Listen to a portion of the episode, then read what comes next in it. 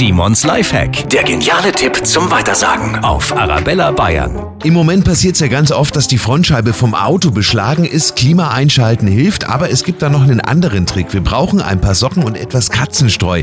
In die eine Socke für die Fahrerseite und die andere für die Beifahrerseite etwas Katzenstreu reinfüllen, oben zuknoten oder mit einem Gummiband zumachen und dann direkt aufs Armaturenbrett unter die Scheibe legen. Das Katzenstreu speichert das Wasser aus der Luft, entzieht damit dem Innenraum Ihres Autos innerhalb von Stunden jede Menge Feuchtigkeit. Simons Lifehack, jede Woche gibt's einen neuen, auch immer noch mal zum Nachhören auf arabellabayern.de.